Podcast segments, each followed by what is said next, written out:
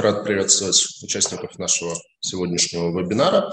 Сегодня в гостях у нас компания ID Collect, один из довольно немногих на российском рынке облигаций представителей коллекторского бизнеса. Кроме них на рынке представлена еще только компания ПКБ, первое коллекторское бюро. Ну, ID Collect э, входит в более широкую микрофинансовую группу группу финтех-компаний IDF Евразия, участникам рынка облигаций, я думаю, неплохо знакомы а, бренды MoneyMan и онлайн микрофинанс. Это выпуски облигаций, сделанные от крыла микрофинансового. Но ID Collect также на рынке самостоятельно представлен как самостоятельный эмитент. Два выпуска в настоящее время находятся в обращении, и третий выпуск в конце апреля на 800 миллионов был начат а, было начато размещение, сейчас это размещение в процессе, поэтому у инвесторов есть возможность проинвестировать и в новый выпуск, и, или в старые выпуски облигаций компании. И наш сегодняшний вебинар как раз-таки о том, чтобы рассказать, как дела у компании, как дела у коллекторского бизнеса, на что инвесторам стоит смотреть и как э, облигации компании анализировать. А, в гостях у нас представители компании Антон Храпыкин, директор по работе с инвесторами IDF Евразия, и Никита Вильгельм, финансовый директор IDF Евразия. Антон, Никита, рад вас приветствовать. Нам тоже очень приятно, что мы сегодня собрались буквально после майских праздников и сможем поговорить на интересную тему и обсудить в том числе наш бизнес э, во всех вопросах которые намного уже, мы видим, что много вопросов возникло, мы готовы как можно чаще открытие об этом рассказывать. Первый вопрос, вот, э, он, собственно, я отчасти даже, наверное, в э, вступлении начал об этом говорить, э, в организационной и юридической структуре группы, потому что, наверное, у инвесторов есть некая путаница, то есть есть IDF Евразия как бренд, там есть сайт IDF Евразия, при этом как как, так, как такового юридического лица подобного не существует.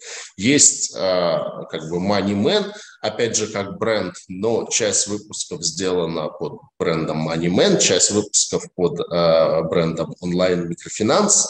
Есть отдельно э, ID Collect, есть э, между ними некая там ООО Финтех Групп. В общем, как бы определенная путаница, вот честно скажу, как бы даже у меня, хотя я готовился к вебинару и смотрел организационную структуру, она есть.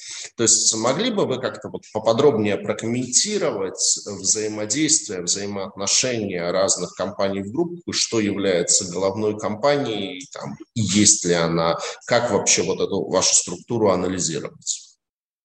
Возможно, путаница да, связана с э, событиями 2022 года и нашими ответными действиями э, на них. То есть, э, да, действительно, материнская компания холдинга – это IDF Holding Limited, которая в данный момент на Кипре. Ну и сейчас у нас идет э, реструктуризация в группе.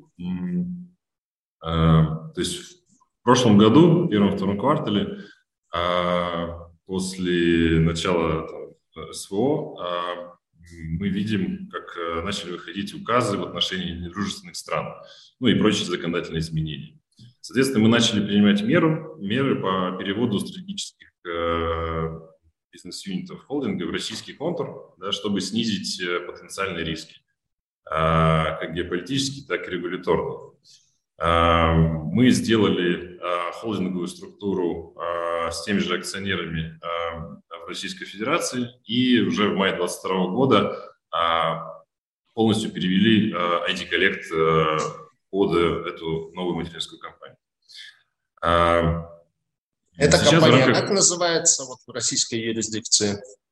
Финтех Групп. Угу. Сейчас э, в рамках всего холдинга мы движемся в том же направлении. То есть в течение всего года мы наблюдали, как выходят новые пояснения, а, а, выходят новые ограничения.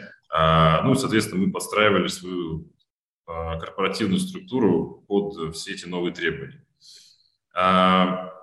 Ожидаем, что к концу 2023 года процесс э, завершится полностью, то есть это выстроится полностью единая структура, А, процесс не быстрый, требует значительного времени, но план до конца года его завершить. Соответственно, такие какие-то важные вопросы, которые наверное, волнуют инвесторов текущих потенциальных. Состав и бенефициаров останется прежний, без изменений в любом случае. И ну, а, финальную корпструктуру мы раскроем а, а, как, как только она будет готова юридически. То есть это, эта информация в любом случае будет публичной, доступной для инвесторов. Публикуем на сайте, как минимум на сайте Moneyman мы э, обязаны ее публиковать, поэтому инвесторы все увидят. Ну, я так понимаю, что, ну, по крайней мере, было в новостях, что вы готовитесь, э, к, по крайней мере, называлось, что в 2024 году выйти на IPO. А насколько вообще эти планы, они в силе или это все-таки больше пока на уровне декларативных заявлений? А, потому что могу сказать, что многие участники ожидают, что ну, если как бы не будет каких-то новых катаклизмов, то 2024 год может быть довольно активным а, с точки зрения IPO, и как бы все ждут некого такого всплеска. То есть насколько вы вот э, серьезно с этими планами по IPO в 2024 году сейчас стоите? Тут, наверное, я лучше отвечу. То есть э, по планам на IPO у нас э, они есть.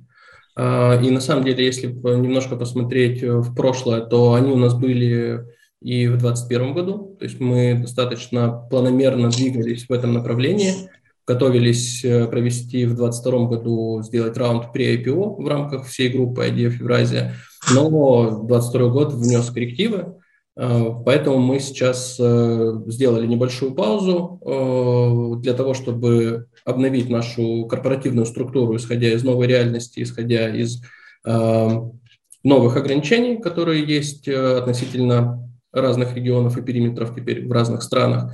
Э, при этом мы, э, с одной стороны, меняем, немножко обновляем корпоративную структуру, с другой стороны, мы подтверждаем нашим операционным бизнесом стабильность его роста, независимо от ситуации. То есть 2021 год он был у всех хороший, но вот, наверное, 2022 год как раз он и показывает, у кого бизнес крепкий, а у кого нет.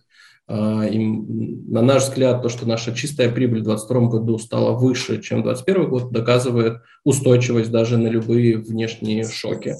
А, с одной стороны, ну и плюс э, мы в 2022 году даже смогли прирасти новыми бизнесами, мы приобрели банк и приобрели еще одну микрофинанс... микрокредитную компанию Платиза. Вот а еще одна а, микрокредитная компания – это МКК Платиза, да? Да, да, да, все верно. А в чем ее там, не знаю, ну, в принципе, а, а, а, MoneyMan, более-менее понятно, классическая микрофинансовая организация, а у Платизы чем бизнес там принципиально отличается? Это он принципиально не отличается. А, это больше стратегическое движение по э, тому, что рынок будет консолидироваться. То есть есть э, регуляторика на рынке МФО, и она, она была, и она продолжится, и которая приводит к консолидации рынка, к тому, чтобы более перспективные компании, которые ну, э, можно приобрести, значит, они будут консолидированы, те, которые не смогут выдержать конкуренцию, ну, к сожалению, э, уйдут с этого рынка. Поэтому... Ну, понятно. То есть вы как бы поглотили там более мелкого конкурента, просто, по сути, как бы купили его портфель, что можно сказать. Ну, и, ну да, да. То есть там, с одной ну, стороны, это будет портфель, с другой стороны, все-таки технологическая, технологическая база, которую не нужно отстраивать там заново, если бы мы, ну, наверное, открывали бы свою компанию. Ну, и а для чего, для чего вам банк в группе? То есть, ну, с учетом того, что все-таки, как бы, ну, не знаю, по крайней мере, мое восприятие этого бизнеса всегда было такое, что вот а, микрофинансовые компании, они смогли вырасти, смогли а, получить свою нишу на этом рынке во многом потому, что банки слишком сильно зарегулированы, ну, то есть вот заниматься тем же самым бизнесом под банковской лицензией с точки зрения регуляторной нагрузки гораздо сложнее, поэтому вот получилось, что эта ниша, она была занята МФК. То есть, но насколько для вас имеет смысл идти именно в банковский бизнес с учетом того, что ну, в России, мне кажется, пространство банковского бизнеса, оно предельно конкурентное, там, как может быть, мало в каких странах мира. Да, но при этом мы считаем, что мы уже доросли и до того уровня, когда мы можем э, привнести те наработки, которые мы смогли набраться опыта там, за 10 лет на рынке МФО, мы можем их применить на банковском секторе, банковском секторе. И наши сегодняшние объемы бизнеса позволяют выйти на следующий уровень развития э, кредитования и прийти на рынок. Ну да, он конкурентный, но Тиньков тоже, когда начинал, все говорили, что рынок конкурентный, там нечего делать, уже все, все поляна занята. Ну, у Тинькова была, я просто очень хорошо помню, как э, Тиньков банк начинался, и я и с Олегом лично был довольно неплохо знаком в те времена, поэтому э, как бы там была четкая бизнес-модель, что вот мы делаем онлайн-банк, все у нас один офис в стране, в Москве, там, начинали они именно с рассылки кредитных карт, то есть прямо, не знаю, огромное количество людей получили э, конверты с их кредитными картами, и изначально концепция цифрового банка. Ну вот это все они уже сделали, после этого почти все банки там запилили приложения, там плюс-минус такие же, как Тинькофф, ну, по крайней мере, очень похожи. Многие в итоге даже лучше сделали, а, и Тинькофф обогнали. То есть, а, ну вот, вот идея там, выхода Тинькова в банковский бизнес, она была именно такая. А, как бы, какая у вас идея тогда, выхода Это... в банковский бизнес? Ну, то есть у нас самое ценное, что было, и то, что мы и есть сейчас, и то, что мы, ну, в общем, монетизируем на данном моменте а, в любых бизнес-направлениях, это скоринг. И uh-huh. то, как мы сталкивались с другими, а, ну, точно так же банками, и на самом деле вот банки не пошли на рынок МФО не совсем потому, что эм, он менее регулируемый. То есть Сбербанк точно так же пробовал на рынке инфо запускать свои там микрофинансовую компанию, но скоринг и модель, как это должно работать, чтобы это было прибыльно, они так и не нашли. Поэтому у нас это есть, и мы это используем на самом деле вот как раз не только в MoneyMan, мы взяли эти же наработки использовать в банке, а, и точно так же мы это используем в коллекторском бизнесе. На самом деле вот за счет именно этого скоринга а, коллекторский бизнес и появился. То есть вы умеете лучше других э, делать э, скоринг и понимать там, а, кому дать плать, э, ну, займ, кому не дать займ, и б, там, э, в случае с коллекторским бизнесом, э, с кого можно что-то взять, а с кого, видимо, уже ничего не взять. Работа с вероятностями, да, максимально точно. Спасибо. Еще немножко возвращаясь вот к организационной структуре и вообще как бы к контуру. А, когда мы в прошлый раз э, с вами встречались, обсуждали, что у вас была попытка географического расширения и была запущена в Казахстане компания под брендом Solva. А, насколько я понимаю, сейчас там, ее или закрыли, или она выведена за периметр, то есть как бы российский бизнес, он теперь как бы отдельно такой как бы стендалон, а, и международной экспансии от российского бизнеса, как я понимаю, не будет. Да, да. А, все верно, действительно, казахский бизнес э, выделен в отдельную группу, а, то есть бизнес не закрыт, он выделен в отдельную группу, теперь это называется Solva Group. Связано это с э, с управлением э, теми же геополитическими рисками для каждого региона. То есть э, после 2022 года э, группа разделилась, э, Россия стала отдельно, э, Казахстан отдельно. Теперь это самостоятельный бизнес, просто локализованный в Казахстане.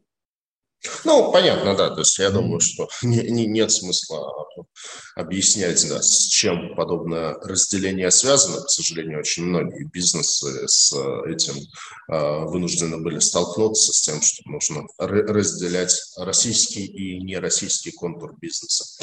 А вообще в целом, вот рынок коллекторских, рынок микрофинансовых услуг, если брать там, за последние ну, два года. То есть год перед началом спецоперации и год там, с момента ее начала. Какая вообще, как динамика, там, не знаю, растет этот рынок, падает, работать становится сложнее, а, легче, спрос на микрозаймы растет, снижается, там, э, особенность работы коллекторских агентств, ну, просто в новостях бывают иногда новости, что там такой-то, такой-то человек, там, не знаю, э, набрал много кредитов, потом записался в добровольцы, пошел на спецоперацию, и, как я понимаю, пока он там на спецоперации, то, в общем, с него ничего не взыскать.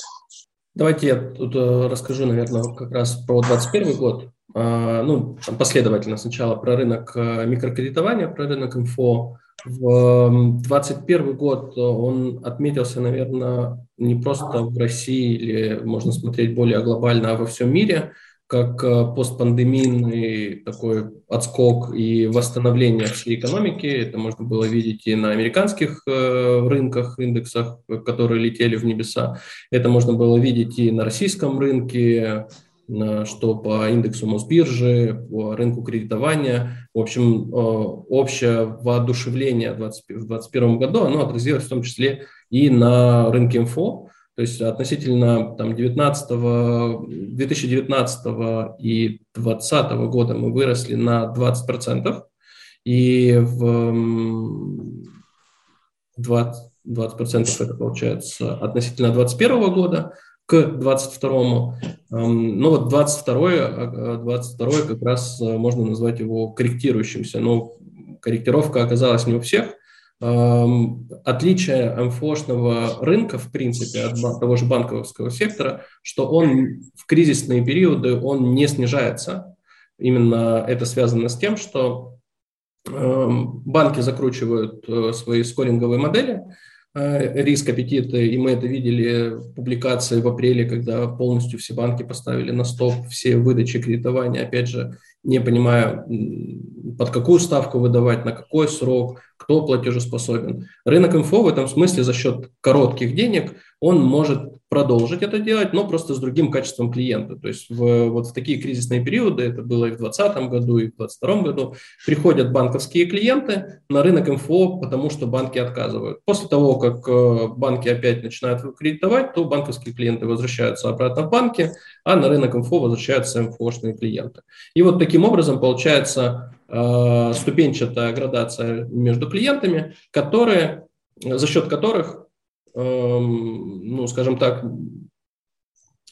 остаются без клиентов, э, наверное, топ-10 первых банков, которые ограничивают, и остаются без кредитования клиенты МФО, которые находятся уже под высоким ну, риском. А вот э, средняя часть клиентов, они всегда просто переходят от обслуживания там, в русском стандарте в банке в рынок МФО, и когда там, кризисные моменты заканчиваются, они обратно возвращаются в обслуживание в своих банках. Именно благодаря этому в 2022 году, несмотря на все сложности, рынок МФО, и в данном случае Moneyman, вырос еще на 22%. А сказать, что 22 год был, ну, что это было легко достигнуто, нет были все, мы прошли стадии, там, в том числе и снижения выдачи, но мы гораздо быстрее, опять за, за счет собственной скоринговой модели, э, смогли поменять настройки и достаточно оперативно выйти обратно на объемы выдачи кредитования, которые были там, в 2021 году. Это вот общий климат и положение, наверное, рынка iPhone. Можно отметить еще, а, это регуляторные изменения, которые будут а, двигаться в ну, 2022 году и, скорее всего, будут в 2023 году, которые будут ужесточать а, регулирование и по максимальной ставке, которая сейчас составляет там, 0,8%, и может быть в ближайшее время там снижена до 0,5%. 0,2%. Пока это обсуждается. А, так и другие а, способы регулирования для того, чтобы население не было, ну, еще лучше контролировать кредитование у населения. Мы к этим процессам готовимся, в том числе а, за счет и приобретения других компаний, и укрупнения бизнеса. Это если uh-huh. говорить про, про рынок инфо. Если говорить про коллекторский рынок, то также 2021 год был очень хорошим годом для э, покупок. То есть он, ну как, наверное, для покупок он, наверное, был не самым хорошим, потому что за, вот после 2020 года, когда мы начали достаточно агрессивно расти и покупать портфели, э, мы своим, своим вот этим агрессивными покупками начали, с одной стороны, двигать цену вверх, э, за счет того, что мы начали создавать э, спрос, с другой стороны, много начало появляться конкурентов. За счет этого в 2021 году цены на портфели, они выросли, ну, мне кажется, процентов на 50 к концу 20, к началу 2022 года. Ну, в 2022 году э, все практически коллекторские компании поставили на стоп э, покупки портфелей, э, и это длилось весь 2022 год. Мы со своей стороны посмотрели, что это хороший момент, э, возможность для того, чтобы ей воспользоваться. Поэтому мы, наоборот, продолжили покупки и наращивали. За счет этого мы э, значительно приросли в объемах покупок, ну, в доле на рынке правильно сказать. Антон, а вот если брать рынок коллекторских агентств в России, насколько он, э, там, сколько вообще на нем игроков, насколько он там фрагментирован, не фрагментирован, то есть кто ваши основные конкуренты и там, условно говоря, какая ваша доля рынка, то есть это там, не знаю, десятки процентов или там единицы процентов, или это вообще все э, размазано ровным слоем? А, нет, на самом деле есть э, на рынке достаточно три, наверное, можно назвать а, всего около 400 игроков на рынке, uh-huh. достаточно широкий рынок, но при этом, если мы говорим о крупных игроках, их всего лишь, можно сказать, три. Это ПКБ, это компания EOS и наша компания D-Collect которые в совокупности занимают долю ну, около, наверное, 60%, 50-60, в зависимости от года года нужно смотреть. Опять же, в 2022 году там, компании ПКБ и EOS не, никаких покупок не проводили, поэтому э, как тут мерить, за 22 год или за 21 год, допустим. А с чем а, связано так, такое разное поведение там, вас и ваших двух основных конкурентов, что вы говорите, что вы в 2022 году активно как бы портфель наращивали, а они поставили все на стоп. То есть у вас, не знаю, разная картина мира относительно будущего и оценка рисков э, или, или разные возможности по фондированию, у вас они есть, там, у них их нету.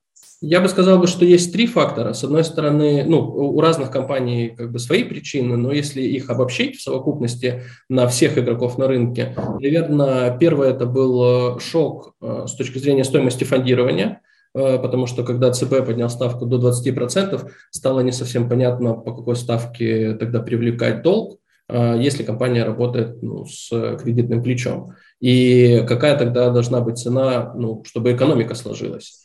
А, это один момент. Второй момент. Неопределенность была а, у многих а, с тем, как оценивать портфель. То есть могут ли тот купленный портфель, сможешь ли ты с ним работать или завтра по нему там, ничего взыскать не получится.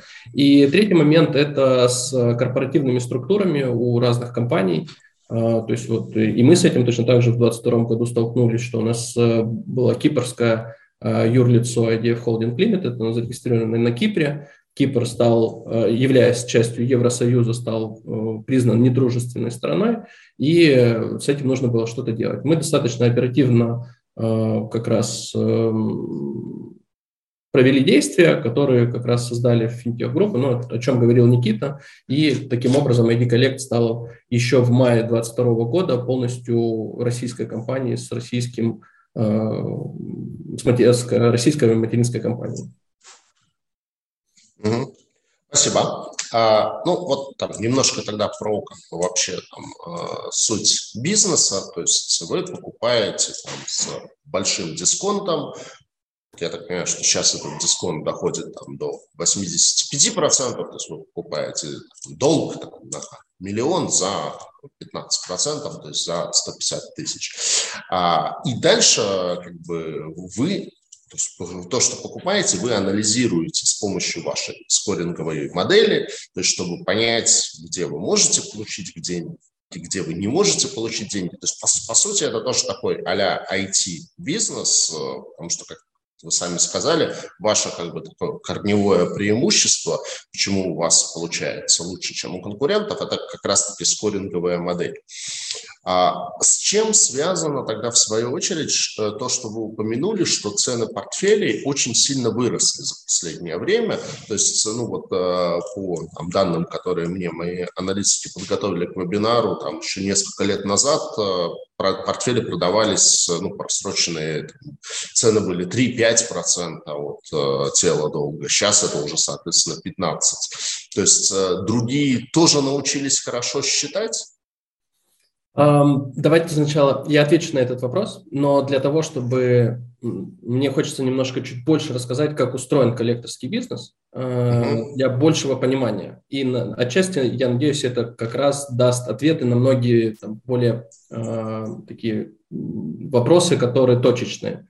Э, и тут, наверное, нужно начать с того, что на самом деле для того, чтобы коллекторский бизнес ну, существовал, э, для этого есть четыре участника всего этого процесса. И это центральный банк, это обычные коммерческие банки, это коллекторское агентство и это должник. И первым, кто является ну, таким мотиватором вообще всего этого процесса, является центральный банк. И нужно смотреть ну, как бы от печки именно от него, потому что Центральный банк, являясь как мегарегулятором, его основная задача – это сохранение стабильности финансового сектора, ну или банковского сектора в данном случае. Поэтому он очень внимательно следит за банками и их э, портфелями, которые у них находятся на балансе, и их качеством. Они вводят для этого нормативы, ну, достаточности ликвидности и для того, чтобы как раз не допустить той ситуации, которая сейчас происходит в Америке с американскими банками, где Э, на балансах э, компании лежат, э, ну, начинают качество портфеля ухудшаться. Что делают коммерческие банки? То есть это вот главный инициатор является центральный банк. Коммерческие банки, их задача основная заключается в том, чтобы как можно больше выдать кредитов, потому что на каждом выданном кредите они зарабатывают. Если они начинают выдавать клиентам, те, которые уходят в просрочку, у них на балансе начинает копиться, ну, они должны создавать, во-первых, там резерв, э, и через 90 дней он должен составлять 100% от чистой прибыли. И после этого второй момент – это э, вот этот просроченный портфель по кредитам, он начинает давить на нормативы для них. Когда банк упирается в этот норматив, то у него есть всего лишь четыре варианта, которые ему предлагает Центральный банк в данном случае как мегарегулятор. Это или банк должен перестать кредитовать, потому что центральный банк говорит, вы не умеете правильно кредитовать, э, ну там неважно, компании или физлица, э, потому что они у вас уходят в просрочку.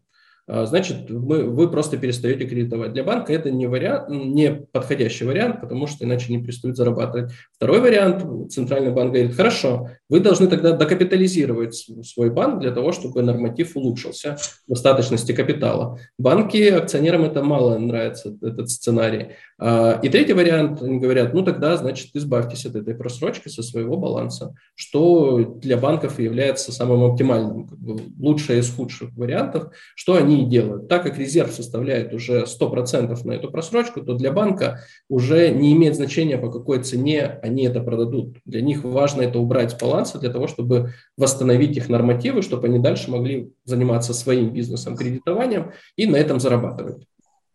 Поэтому для них основная... И тут появляется как раз третий участник. Это коллекторские компании, которые профессионально, как профессиональные участники рынка готовы к себе на баланс забрать вот эту просроченную задолженность. Дальше вопрос о том, а, и ну и с ней уже работать. И вот тут находится вопрос, почем купить и какое качество. Чем лучше качество, тем цена будет выше. Чем хуже качество данного портфеля просроченного, тем цена будет ниже. Ну и там помимо этого точно так же всегда есть вопрос э, спроса и предложения.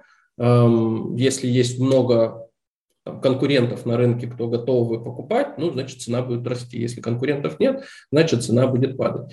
Э, вот таким образом, на самом деле, с одной стороны, причинно-следственная связь вообще появления этого бизнеса и зачем кто, кто, это, э, кто и как это работает, с одной стороны, с другой стороны, почему цены такие низкие.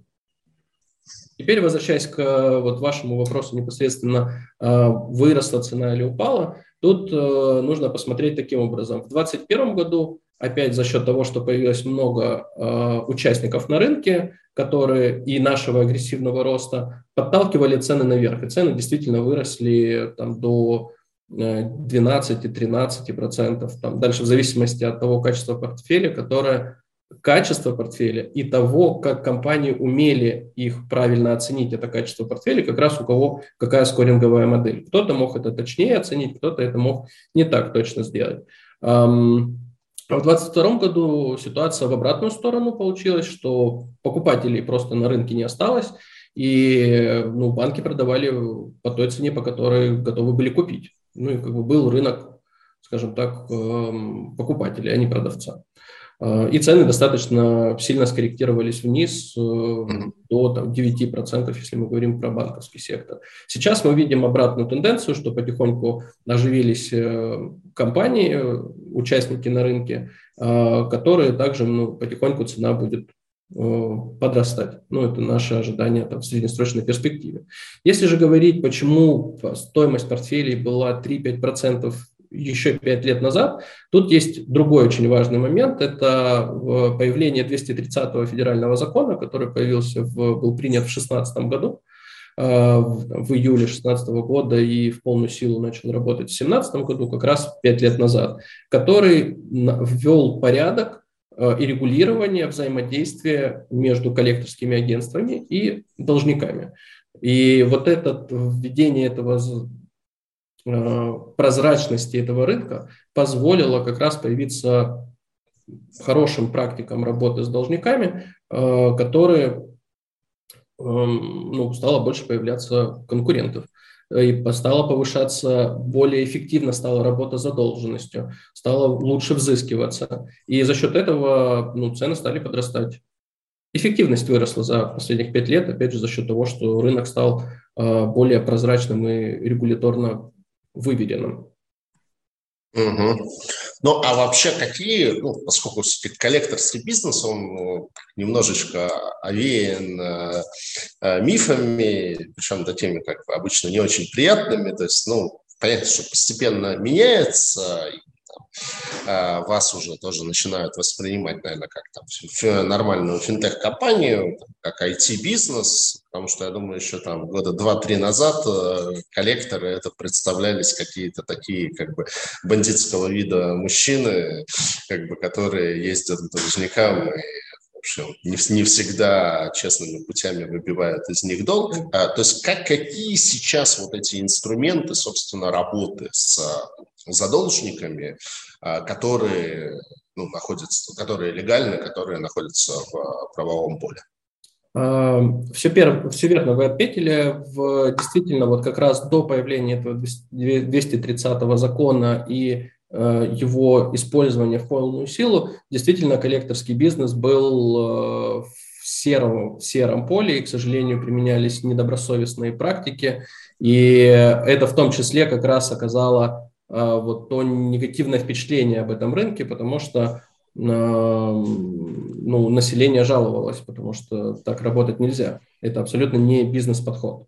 А, за последнее время появился э, намного более цивилизованный подход. Мы же пошли то есть, с точки зрения взыскания, которые используют там, в том числе legal конвейеры, взыскания через судебных приставов, но мы пошли еще дальше – мы посмотрели, получили там, первую обратную связь от должников, и мы пришли к выводу, что на самом деле э, достаточно э, можно найти подход к должникам и урегулировать вопросы в досудебном порядке. То есть сейчас, на сегодняшний день, если мы говорим, как работает на сегодняшний день процесс взыскания, то он строится, наверное, можно сказать, из трех этапов. То есть после того, как портфель э, поступает на баланс компании, скоринговая модель оценивает статистически через там, э, набранную статистику и использование, используя Data Science, эм, статистически определяет, с каким клиентом нужно связаться, а с каким клиентом связываться нету смысла. Потому что э, ну, должник, должнику рознь, есть должники, которые ну, там, безработные, но при этом ездят на, на гелике за 12 миллионов, а, а есть должники, которые действительно попали в сложную ситуацию, там, в 2020 году они в ковид могли их сократить, или в 2022 году, то есть есть много ситуаций. А информация, кто на какой, какой машине ездит, она как бы, это некая публичная база данных, или это... Это вопрос все-таки персональных данных, то есть мы можем получать только ту информацию, которая не является персональными данными. То есть это чаще, uh-huh если говорить о том, что, какие критерии мы применяем для оценки, их на самом деле очень много. А, но вот основные метрики – это все-таки, когда был выдан кредит, сколько было по нему просрочки, что с, э, там, коммуницировали с должником или нет, если да, то сколько раз, для того, чтобы верхнеуровнево определить качество э, клиента. Это то, что делается, ну вот если общими словами. Помимо этого есть более углубленная оценка уже статистически из того, что мы уже на, сами купили, проработали с клиентами, и на основании этого мы можем строить проект, проекцию о будущих портфелях. Так вот, возвращаясь к должникам, а, Далее, если должник э, является контактным, ну, то есть он передается роботам и колл-центру на э, того, чтобы с ним связаться, провести, напомнить ему, то есть повысить его финансовую грамотность и пояснить э, все возможные, ну, там, возможные варианты, дальше предложить ему в личном кабинете зарегистрироваться, и в личном кабинете ему будут предложены разные варианты реструктуризации, погашения, скидок и вообще коммуникации для того, чтобы э, клиент смог выйти из той сложившейся ситуации, в которую он попал. Причем важная, наверное, особенность или отличие от кредитов в том, что когда Э, это уже является долгом, то на него не начисляются ни штрафы, ни пени, это уже зафиксированная сумма, и вопрос только стоит о том, эм, как быстро клиент или комфортно для него может расплатиться. Потому что мы увидели, что на самом деле гораздо выгоднее лучше э, клиенту дать Э, устроиться на работу, получать зарплату и дальше планомерно погасить свою задолженность комфортным для него способом, чем пытаться к нему приходить и там, через судебного пристава взыскивать э, все и разом, вот сколько можно сейчас, так и есть. Этот ну, процесс, он, мы как бы в долгую всегда работаем, поэтому для нас важнее выстраивать процессы на более длительный период. Тем более, что на самом деле, если так посмотреть, когда клиент закрывает полностью задолженность, мы эту информацию передаем в бюро кредитных историй, и он может брать опять кредиты. Он возвращается обратно в систему кредитования, и он становится опять хорошим клиентом. И, возможно, через какое-то время он снова становится просроченным клиентом, и вы снова с ним работаете? Ну, возможно. А возможно, за счет того, что мы выстроим правильную работу и э, мы все-таки работаем над повышением финансовой грамотности клиентов, он уже в такую ситуацию не попадет и будет максимально э, более взвешенно принимать решения перед тем, как э, брать тот или иной кредит. Спасибо.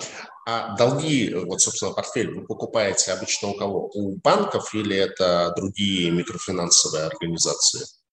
На данный момент мы фокусируемся на банках, но тут важно отметить тот путь, который мы прошли перед тем, как мы пришли к банковскому сектору. Потому что исторически мы начали э, в 2019 году, ну, то есть компания была организована в 2017 году, то есть 6 лет назад, 18-19 год это было два года, когда а, бизнес а, занимался становлением своего операционных показателей, метрики, доработки автоматизации, проверка скоринговых моделей. Для этого был куплен первый небольшой портфель у Манимена, и после чего уже компания, получив э, первые хорошие результаты по итогам 2019 года, отправилась в свободное плавание и начинала маленькими шажками покупать небольшие портфели сначала на рынке инфо, опять же, потому что для нас этот рынок был домашний, мы понимали уже на базе э, Манимена, мы понимали, как себя ведут должники, используя, опять же, скоринговые наработки Манимена –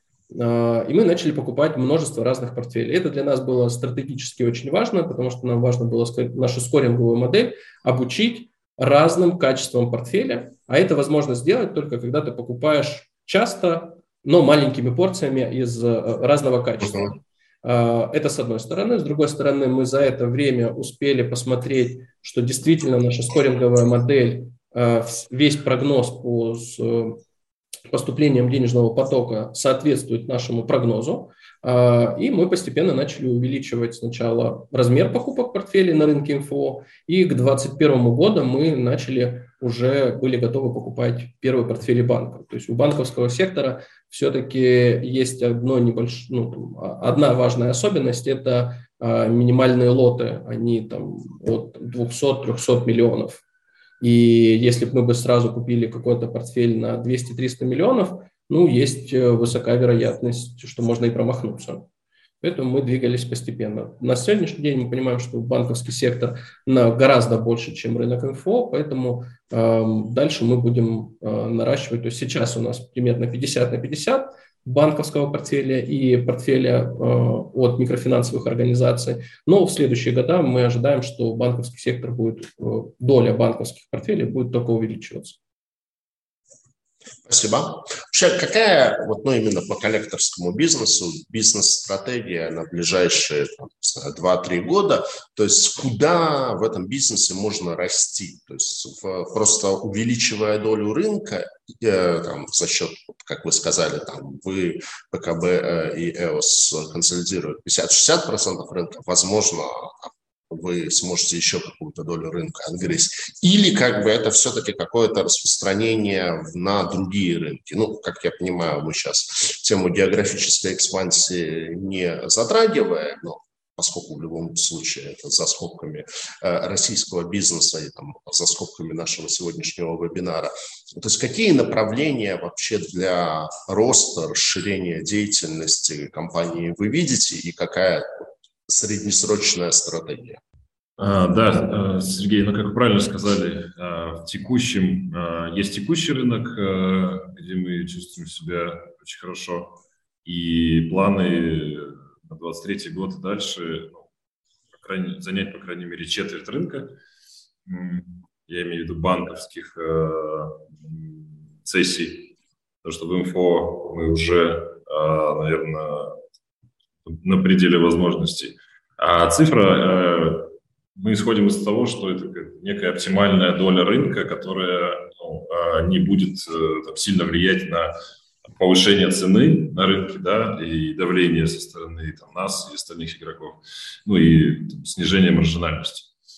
А, стратегически для себя видим развитие новых э, рынках, пробуем сейчас это различное залоговое кредитование, портфели с залогами. Это рынок э, корпоративных долгов, а, так как у нас э, большая экспертиза а, в прослуживании долгов, то есть мы э, начинаем масштабировать эту экспертизу. И вот 23 год, это, наверное, такой год экспериментов и попыток выйти на ну, понять, понять эти рынки, отстроить бизнес-процессы. В целом, э, та же стратегия, как мы э, делали это в 19-20-х годах. То есть сначала посмотрели рынок, дальше отстроили процессы, поняли, что мы эффективно э, можем взыскивать и получать прибыль, и дальше экспансия, уже масштабирование всех процессов. Долги по коммунальным платежам, Долги по коммунальным платежам в том числе в пайплайне, да, рассматриваем для себя, потому что рынок очень большой. Ну да, да, то есть я как бы так почти в шутку это сказал, но на самом деле я думаю, да, что там рынок-то по идее огромный. А, хорошо, а, чуть-чуть ближе уже к теме облигационного займа. Вы в прошлом году получили кредитный рейтинг. Он на уровне double B вот, агентства «Эксперт». А, это большой плюс, потому что раньше у, именно у а, коллекторского бизнеса, у а, ID Collect рейтинга не было, то есть да, были рейтинги у Moneyman, там Triple B минус. Вот, э, но у ID коллекта рейтинга не было, вы его получили, это безусловно плюс. А что как бы пишут аналитики агентства, что рисками отрасли является развитие институтов внесудебного банкротства и прочие предпринимаемые меры по защите прав должников. Например, запрет на взыскание заемщика минимального размера оплаты труда. То есть насколько вы вот, эти риски, про которые пишут аналитики рейтингового агентства, считаете серьезными? Ну и такой вопрос нам, на самом деле, вот в ленту пришел. А, если сравнивать вас с ПКБ, ну, а, собственно, как бы это один из ваших конкурентов и, по сути, второй из коллекторов, кто представлен на облигационном рынке, то довольно большое расхождение кредитных рейтингов. То есть у ПКБ рейтинг Triple B+, то есть получается на 4 как бы, ноча ступеньки выше, чем чем у IT-коллег. С чем вы это связываете? То есть ну, при похожем бизнесе там, вряд ли они могут что-то делать прям принципиально по-другому, чем вы. Почему у них тогда намного выше рейтинг? С одной стороны, вообще появление рейтинга. Мы считаем, что это очень важный фактор, который доказывает там, надежность и прозрачность бизнеса, но, а, опять же, бизнес очень мало, он не такой зрелый или вызревший, как, допустим, это у Манимена или это у того же ПКБ. На компании 4, 6 лет, из них, а, по большому счету, там, первый прибыльный год был 2019 год, то есть э, буквально 4, 4 года назад, то есть 4 года. А, и дальше нужно было постепенно дождаться, чтобы бизнес, э, то есть наш рост бизнеса, отчетность, которая выходит каждый год, просто не поспевает за ростом бизнеса. Эффект низкой базы э, – это, в свою очередь, тоже является фактором того, что более позднее появление рейтинга и пока не такого высокого, как у ПКБ.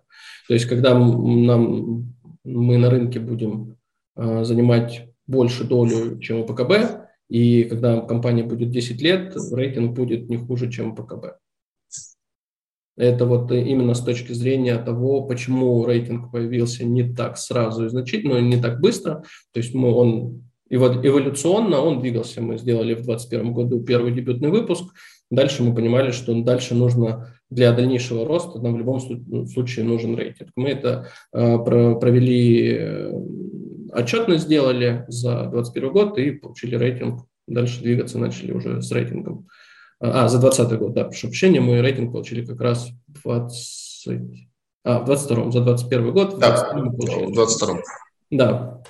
Э, поэтому и касаемо ПКБ, ну, будем такими же большими, будет такой же, э, ну, я имею в виду, дольше будем на рынке и э, пройдет фаза, на самом деле, вот этого агрессивного роста и, и пропадет эффект низкой базы, и рейтинг также станет гораздо выше.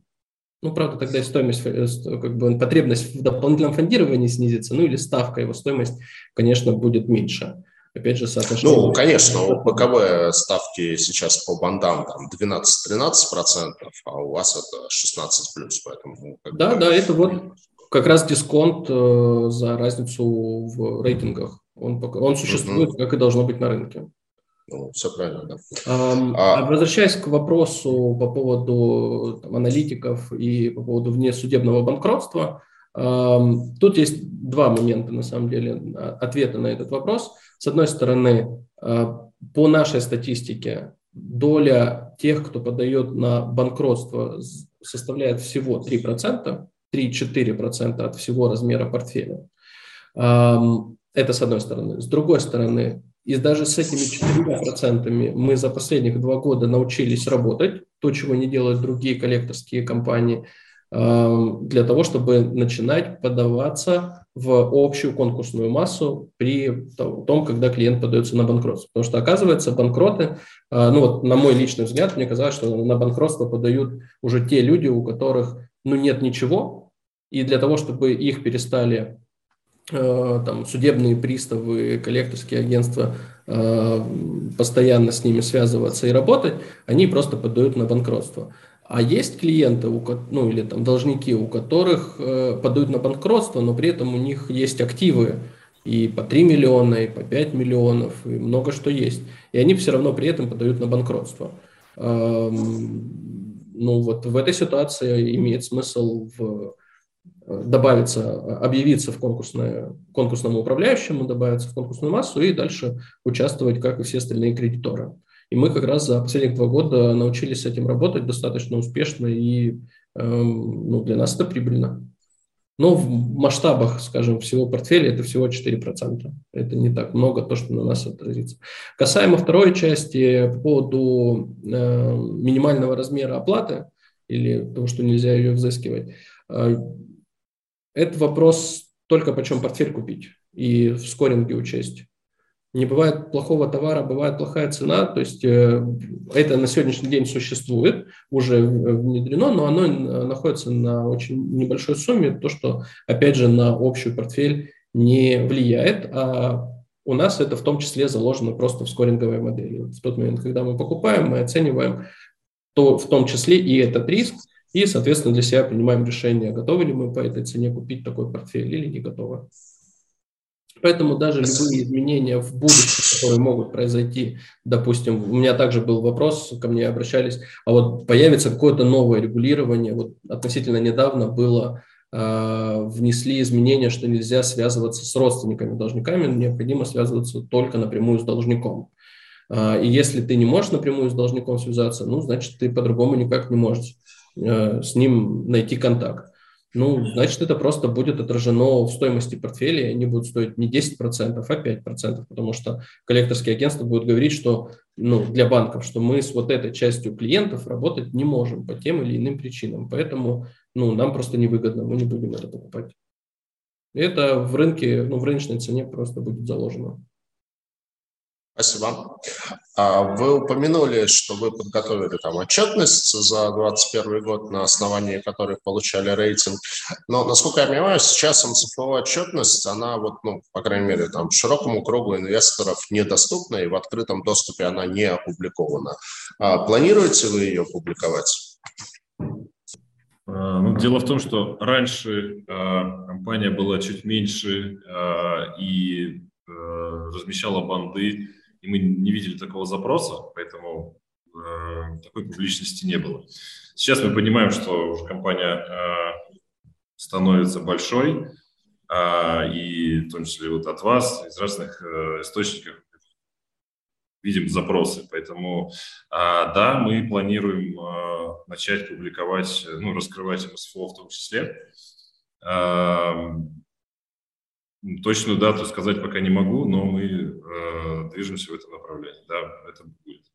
А, немножко про ваши финансовые показатели, то есть э, ну, а, за неимением МСФОшной отчетности мои коллеги смотрели на РСБОшную отчетность.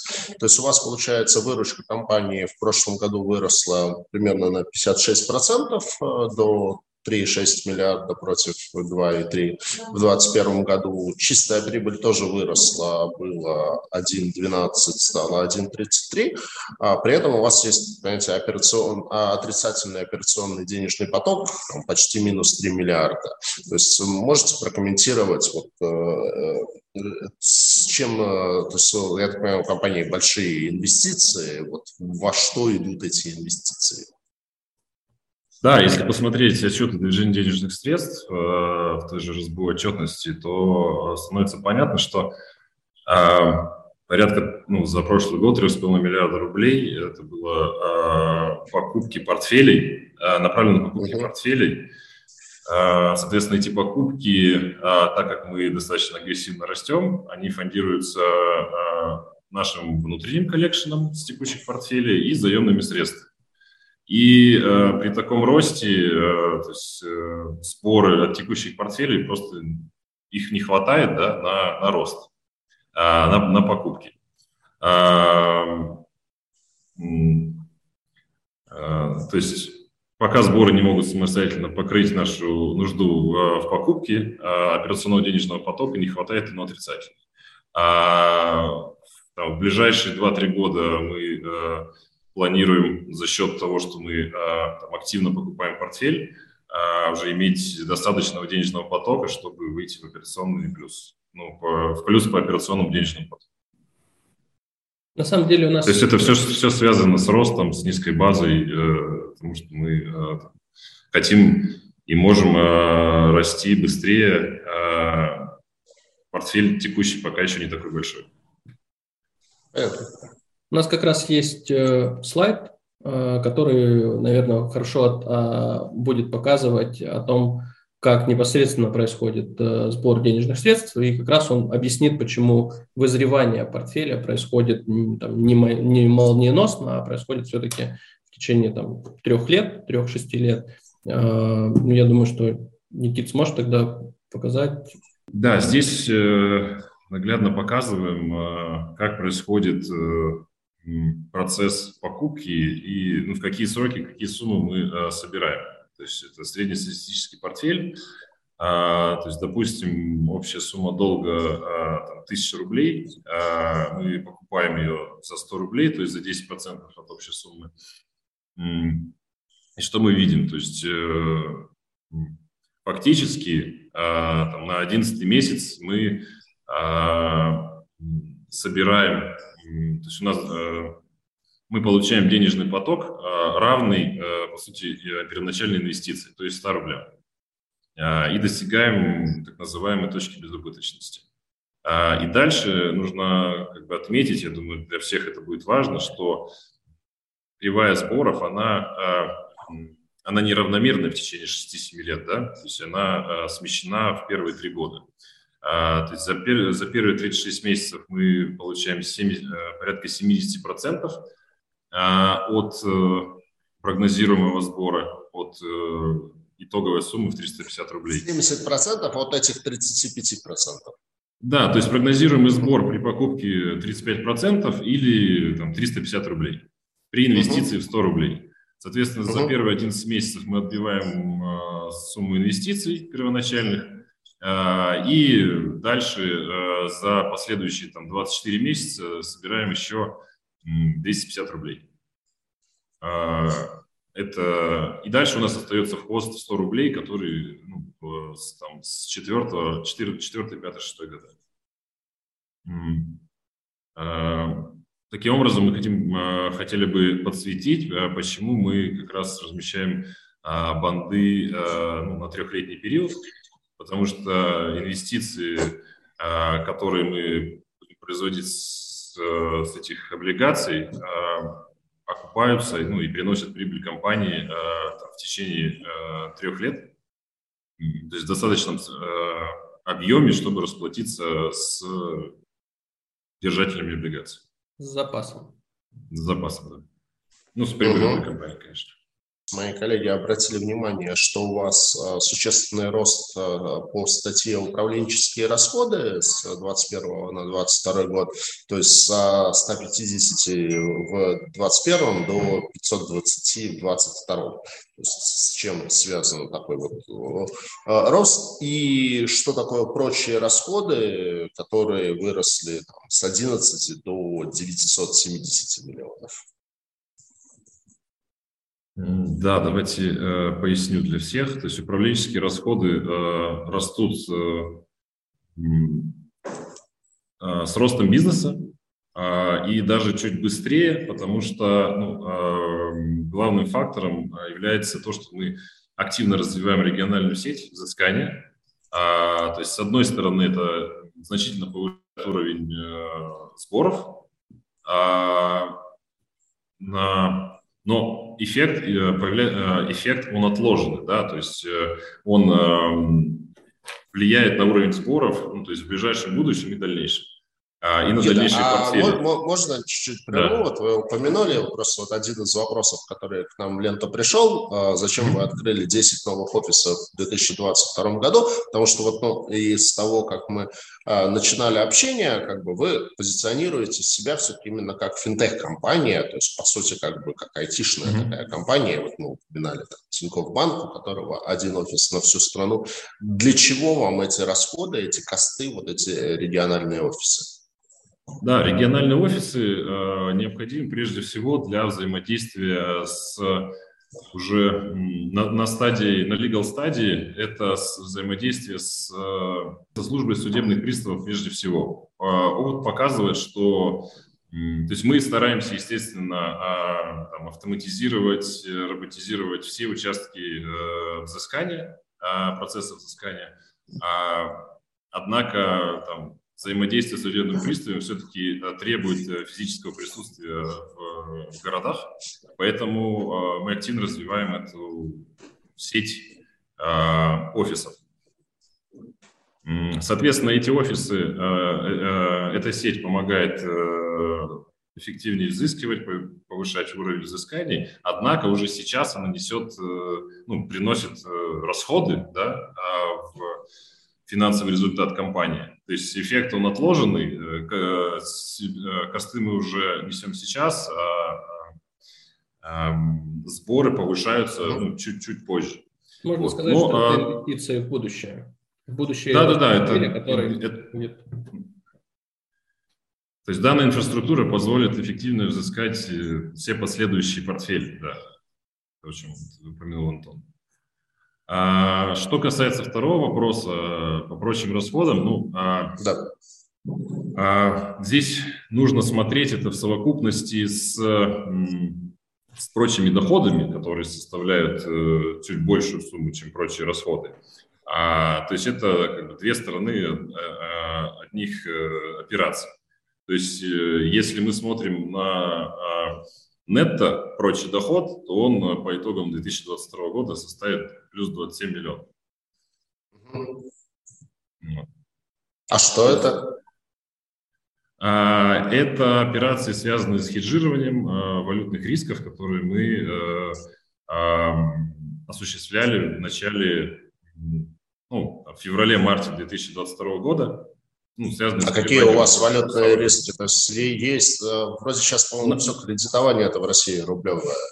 А у нас, ну, была да, у нас не, у нас не было валю, э, валютных кредитов, валютных Э, обязательств, а, но мы э, хеджировали э, у нас была текущую, текущую наличность. У нас там была, у нас там была идея о покупке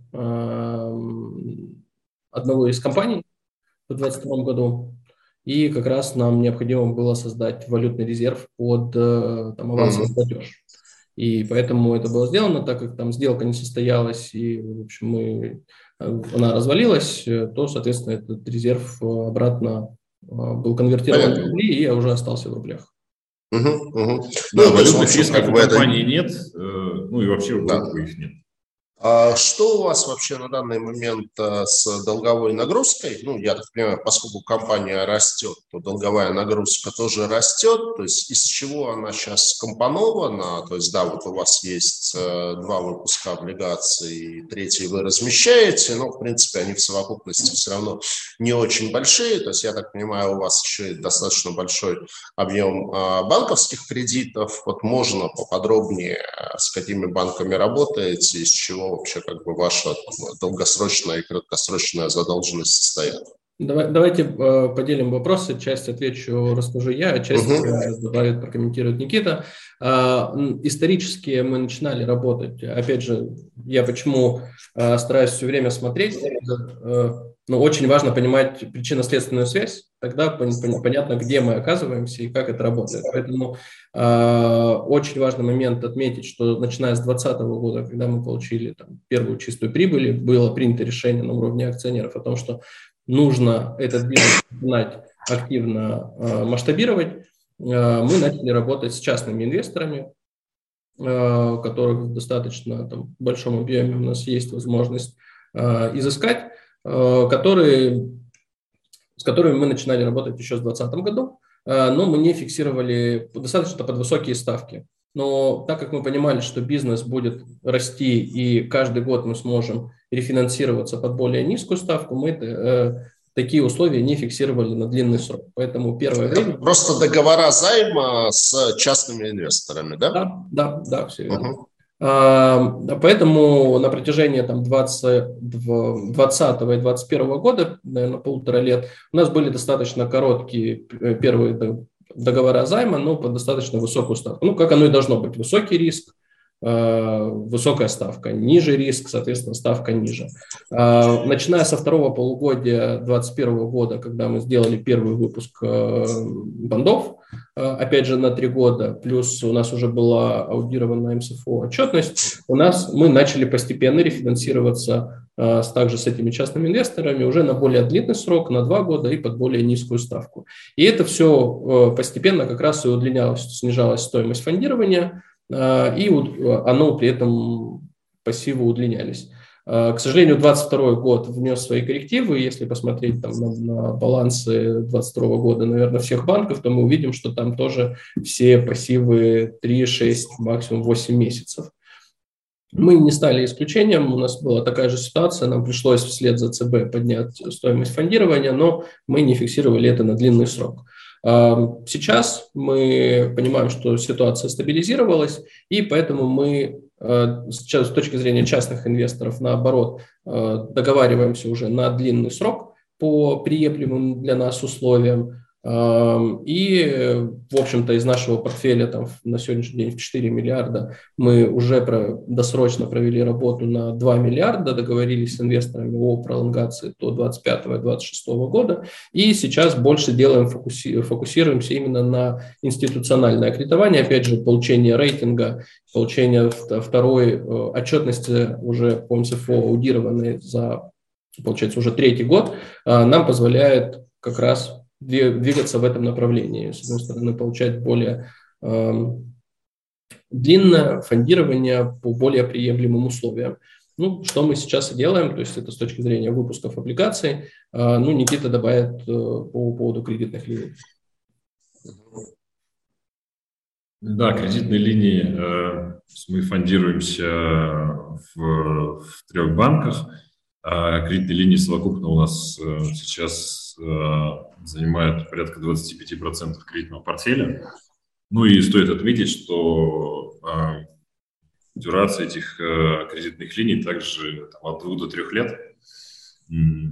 С, банк, с банками мы активно ведем работу, и они с большой охотой идут на пролонгацию текущих кредитных линий, ну, потому что мы являемся первоклассным заемщиком для них. Спасибо.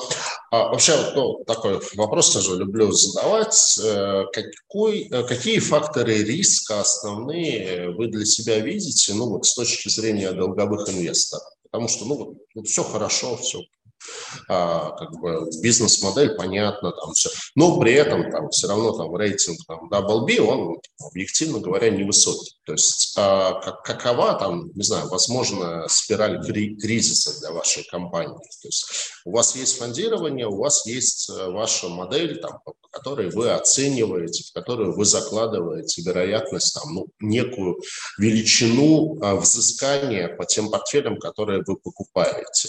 То есть а, я так понимаю, что ну, что-то может пойти не так, если фактическая величина взыскания будет намного ниже той, которую вы закладывали в вашу модель. Вот что может быть триггером, что может быть фактором риска, за счет которого а, вы не сможете взыскивать столько, сколько вы планировали, и у вас экономика разъедется? У меня есть ответ на этот вопрос. А, это если на рынке кем-либо, в первую очередь государством, а, создастся прецедент о том, что по своим долгам можно не платить. Но угу. насколько я вижу в сегодняшний день, государство не готово кому-либо прощать долги. Соответственно, в, потому что долг – это же не только долг перед кредитной организацией, это в том числе и долги по штрафам, налоги, э, коммунальные платежи, то есть исполнение своих обязательств оно должно быть исполнено. И навряд ли этот э, ну, аксиома будет оспорена. Дальше вопрос только в том, о том, как это будет зарегулировано. Там, так можно взыскивать, а так нельзя. Но мы к этому готовы.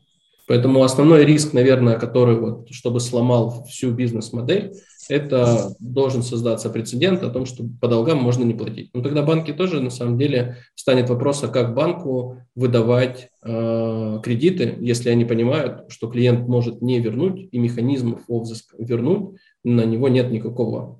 Наверное, самое... Ну, то есть наглядно. Если государство, в общем, правила игры сильно не изменит, то вы более-менее уверены, что вы необходимую сумму по выкупленным портфелям долгов э, взыскать сможете. Да, да, то есть на самом деле э, комфортность и уверенность э, в ну, обслуживании своих долгов перед всеми инвесторами является наш портфель. То есть на сегодняшний день у нас, э, если говорить по номиналу, у нас э, на балансе э, портфель на 88 миллиардов. При этом угу. по нашей оценке, эм, вот если, допустим, вот такой стресс-сценарий, мы его для себя рассматривали в 2022 году, когда вводили всеобщий мораторий, вот один из примеров, допустим, что может повлиять. Ну вот в апреле вводили всеобщий мораторий на полгода. На самом деле не так сильно это освещалось в СМИ, но... Да, если честно, я вот даже об этом не, не знаю. Да, но на самом деле этот всеобщий мораторий позволял абсолют, абсолютно любому физлицу и юрлицу не исполнять своих обязательств. Можно было в течение этих полгода не платить э, штрафы, любые дорожные движения, пожалуйста, можно было не обслуживать свои кредиты, можно было не платить налоги, и тебе за это ничего не будет, даже пению нее начислят. И судебные приставы не имели бы права каким-либо образом на тебя взыскать. Но, правда, после того, как мораторий будет изменен, ну, закончен, то все обязательства нужно начинать исполнять обратно. То есть они накапливаются, это не то, что их тебе прощают. Да, это не а, списание это, долгов, да. Да, да, это не списание долгов, это именно о том, чтобы тебе говорят, вот в течение этих полугода ты можешь не платить. Но когда этот период закончится, то, пожалуйста, все правила возвращаются э, обратно. Вот э, и в итоге показала свою неэффективность даже такой механизм. Э, возвращаясь к Э, вопросу, что предоставляет нам комфортность да, перед нашими кредиторами э, всеми, это именно то, что мы ожидаем вот мы рассматривали, возвращаясь к вопросу стресс-сценарий, допустим, вот завтра по каким-то причинам произошел какой-то невероятный регуляторный риск, и всем сказали, все, коллекторский бизнес должен закрыться, больше портфелей покупать нельзя. То в этой ситуации мы э, имеем в запасе ну, примерно 18 миллиардов объема денег, которые мы планируем взыскать, при этом э, задолженность наша перед кредиторами в размере там, 7 миллиардов. Ну вот, хорошо, даже если портфель ухудшится и вдруг по какой-то причине, ну, там, не знаю, сложится в два раза, хотя это в нашей прогнозной модели даже когда стресс-сценарий мы смотрели с мораторием, этого не происходило. Но вот самый худший сценарий, вот мы поделим плохое и поделим еще раз на два раза это, а, то это 50%. Вот это 9 миллиардов. Ну, значит, а, долговым инвесторам будет возвращены все долги в размере там, 7 миллиардов, и 2 миллиарда еще останется для акционеров. Угу. Ну, то есть э, запас прочности у вас, по вашим оценкам, достаточно большой. Да, да, и, и именно то, что мы, несмотря на то, что мы агрессивно растем, но э, рост происходит именно в покупку портфелей, портфели являются для нас тем залоговым активом, которым мы а, в любом случае знаем, что можем э, расплатиться с нашими кредиторами. Угу. Ну, давайте тогда уже ближе к э, вашему облигационному размещению. А, там, может быть, немножко про его параметры основные, ну и несколько вопросов, которые у меня в связи с ним тоже возникли. А, первый вопрос, э, с чем связано то, что вы любите менять организаторов размещения, то есть по первому выпуску, ну, я имею в виду именно ID коллег, по первому выпуску в августе 2021 это был Freedom Finance, ныне Цифра брокер. По второму выпуску у вас был Синдикат, Синара, Солид, Транскапитал, Универ. Сейчас единственный организатор только Солид. А второй вопрос – это позиционирование выпусков относительно друг друга. То есть получается сейчас, что доходность третьего выпуска, она даже чуть-чуть ниже, чем доходность второго выпуска, при том, что ну, дюрация существенно длиннее у второго выпуска. Там, полтора года дюрация, у а, третьего почти два с половиной. То есть получается, что с точки зрения инвесторов, ну, как бы все-таки в России как бы кривая, она э, классическая, э, скорее имеет имеет смысл там, ну, вам покупать второй выпуск, а не третий. С чем связано вот такое немножко странное позиционирование э, по доходности? По органи... Давайте тогда отвечу, наверное, на первый вопрос по организаторам. А, мы не как бы мы все время развиваемся, смотрим, э, кто из организаторов может предложить условия. То есть э, первый дебютный выпуск мы как бы, пообсудили с рынком, Фридом сказал, мы готовы для вас сделать дебютный выпуск, мы с ним э, были согласны, он его разместил. Следующий выпуск был уже в большем объеме, в два раза больше, и он был сложнее, поэтому на второй выпуск э, размещали, но, к сожалению, так как он выпал как раз на начало СВО, мы его не смогли 100% разместить, и в том числе как раз это связано со сменой э, организатора непосредственно в, во втором выпуске, в моменте, потому что э, там, андеррайтером был Универ Капитал, а закончил размещение уже непосредственно Solid. Ну и э, с третьим выпуском, э, так как нам понравилось сотрудничество, именно то, как они подхватили нас и помогли это разместить, э, второй выпуск, было принято пойти в том числе с третьим выпуском с сильным организатором в лице Солида. Тем более, которые уже достаточно давно на рынке. Но это не означает, то есть мы также смотрим на любые предложения, если появляются другие организаторы или синдикаты, в которых интересно поучаствовать другим организаторам, мы всегда открыты для а, любых предложений. Рынок, к сожалению, не такой большой, как хотелось бы, все друг друга знают, и поэтому выбираем все возможности, которые есть. Параметры выпуска там достаточно простые. Трехлетний выпуск, наверное, из э, такого как бы необычного для рынка это ежемесячный купон. Кстати, с чем связан ежемесячный купон? Вот это удобно вам с точки зрения бизнеса? Мы э, обратили внимание еще, когда мы делали выпуски для Манимена, э, так как э, там, большая часть все-таки выпуска это ритейл-инвесторы, которые покупают эти облигации. Э, для ритейл-инвесторов э, приятно получать э, вот каждый месяц какую-то сумму. Для них это работает как топ-премия, как зарплата, как пенсия. И... Вот вообще с вами не согласен, Антон. Я вот как ритейл-инвестор могу сказать, что вот эти вот маленькие промежуточные купоны – это некая всегда головная боль.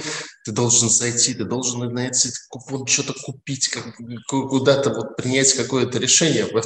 Я вот лично как ритейл-инвестор скорее считаю, что эти ежемесячные купоны – это зло. Я вам посоветую хорошего управляющего, который заберет эту головную боль у вас решит. Я думаю, что я всех управляющих то знаю лично, вот, но в тот случай, когда портфелем бандов э, самому нравится управлять.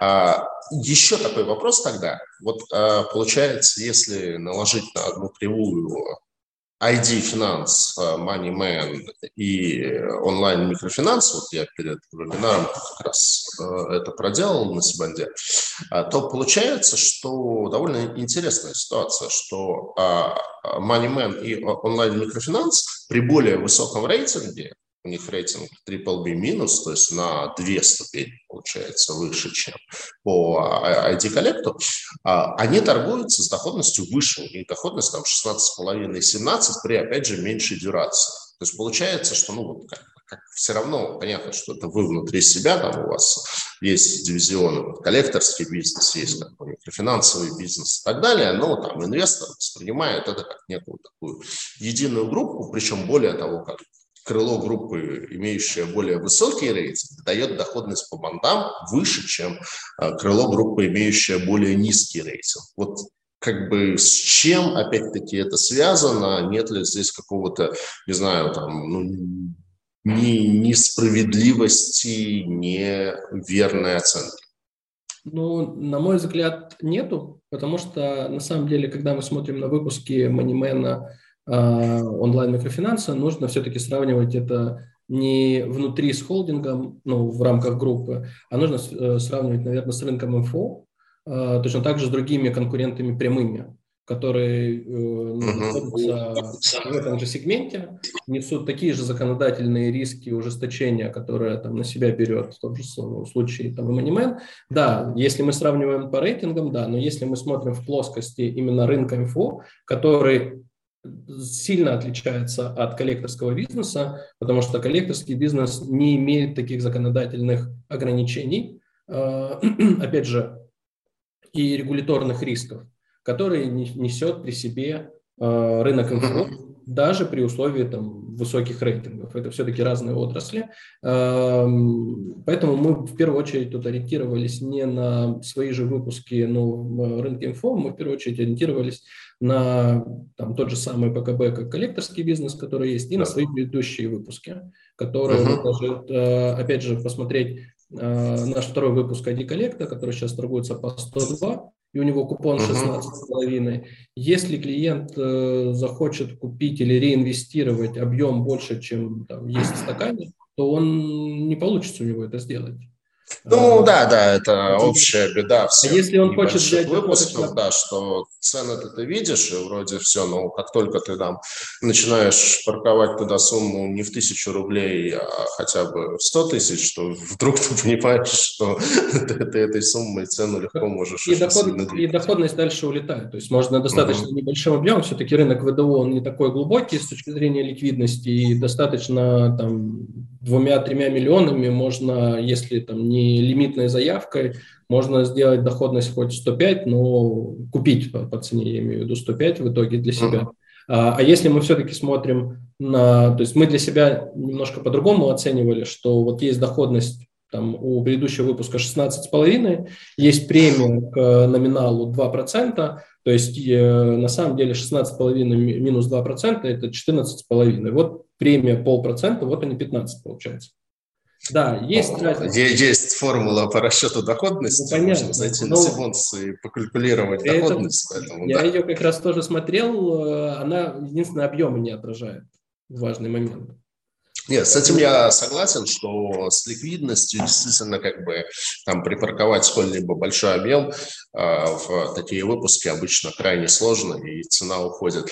Ну, кстати, интересный point. Вы сказали о том, что по факту, получается, инвесторы коллекторский бизнес оценивают более благосклонно, чем МФО бизнес. То есть, по сути, получается, да, что при более низком рейтинге доходность ID э, ниже, чем доходность, входящая в вашу же группу Money Ну да, к сожалению, законодательный риск никуда не деть у рынка. Uh-huh, uh-huh. У коллекторского бизнеса в этом вопросе нету каких-то сложностей. Опять же, на самом деле очень важный момент того, что в коллекторском рынке, почему вот э, есть важный нюанс, что мы говорим, что не бывает плохого товара, бывает плохая цена, и если происходят какие-то зарегулирования или банк продает портфель более низшего качества, это все за, закладывается в цену. Ты покупаешь, ну, uh-huh. рыночная эффективность, она выстраивается. Ты или покупаешь дешевле, если есть спрос и предложение. На, за счет того, что рынок инфо зарегулировали там, как минимум с точки зрения максимальных ставок, э, вот этот рыночный механизм, он убивается достаточно сильно, и ты, будь ты эффективным, не будь ты лучше предложение хуже, тебе говорят, у тебя есть максимальный порог, э, сколько ты можешь зарабатывать. И дальше там, ну, инфо, инфо рынок может развиваться только за счет своей внутренней эффективности, улучшения. А это могут делать э, более эффективными, могут быть только более крупные игроки. Практически все вопросы, которые я здесь вижу, мы обсудили, поэтому хочется сказать большое спасибо. Очень интересно и содержательно побеседовали. Конечно, хочется пожелать успеха, завершить размещение вот э, очередного третьего выпуска, ну и бизнесу дальнейшего роста, повышения рейтинга, снижения стоимости фондирования по новым выпускам и новых встреч в онлайне и в офлайне. Спасибо большое. Нам mm-hmm. тоже было приятно. Очень интересные и познавательные вопросы, особенно для инвесторов будем ждать обратной связи. На самом деле хотелось бы, наверное, более регулярно, а, для того, чтобы людей все больше и больше погружать, что коллекторский. Хочется очень развеять миф, что современный коллекторский бизнес – это уже не то, что было там 3-5 лет назад. Сергей, спасибо. Спасибо всем за вопрос.